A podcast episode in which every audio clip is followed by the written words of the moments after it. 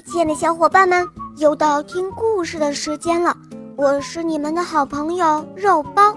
今天的故事是谢佳泽小朋友点播的，我们来听听他的声音吧。肉包你好，我叫谢佳泽，今年六岁，我来自江苏，我喜欢小肉包系列童话《萌猫森林记》。我今天想点播一个故事。故事的名字叫《蓝狐狸和小鸟》。我想给故事送给我的爸爸妈妈、爷爷奶奶。嗯，好的。你的爸爸妈妈、爷爷奶奶此刻应该也在听这个故事，希望他们能够喜欢哟。下面请收听《蓝狐狸和小鸟》，播讲，肉包来了。从前。有一只没有南飞的小鸟遇到了一只蓝狐狸，他们发生了什么故事呢？哈哈，我们一起来听一听吧。就在这一年，一场大雪过后，蓝狐狸跑到雪地里，它堆了一个雪小熊。可是雪小熊不会打雪仗。他只会笑眯眯地看着蓝狐狸玩。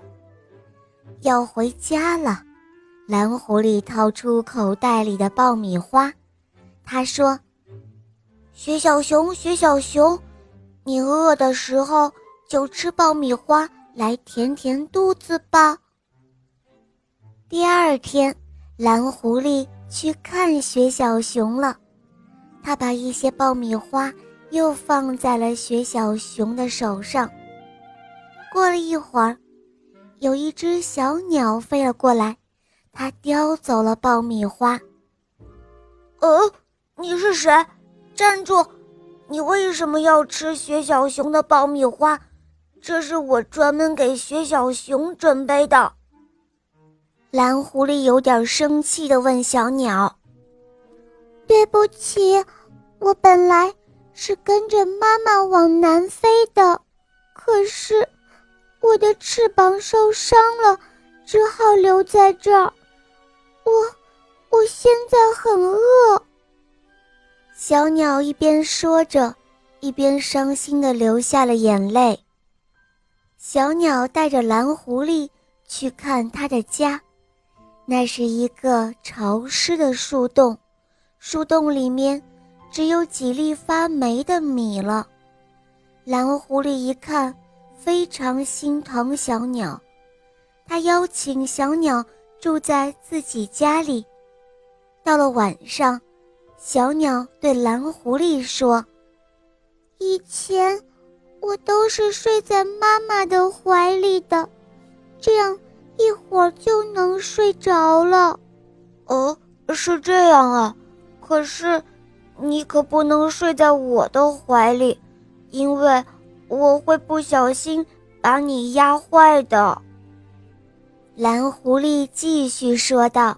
“呃，要不这样吧，你你就睡在我的耳朵里。”小鸟听了之后非常乐意，它躺在蓝狐狸那毛茸茸的耳朵里了。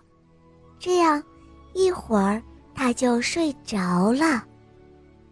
从此之后，小鸟成了蓝狐狸的好朋友，他们每一天都会一起游戏，一起吃饭，一起睡觉，他们过得好快乐。一直到春天到来了，森林里的小动物们一起来迎接从南方飞回来的小鸟儿们，领头的。是鸟妈妈，她惊喜地看到，她那失踪的孩子正停在蓝狐狸的大耳朵上，对着它微笑着。哦，我亲爱的孩子，我终于找到你了，妈妈。这要谢谢蓝狐狸，它现在是我最好的朋友了。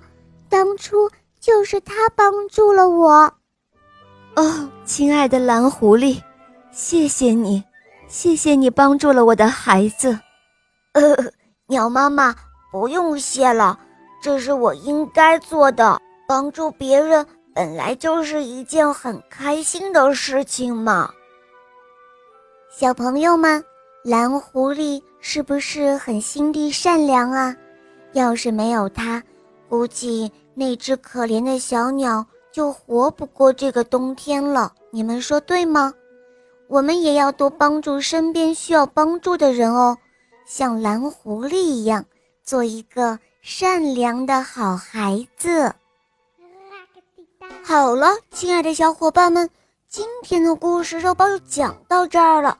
谢家泽小朋友点播的故事好听吗？嗯，你也可以找肉包来点播故事哦。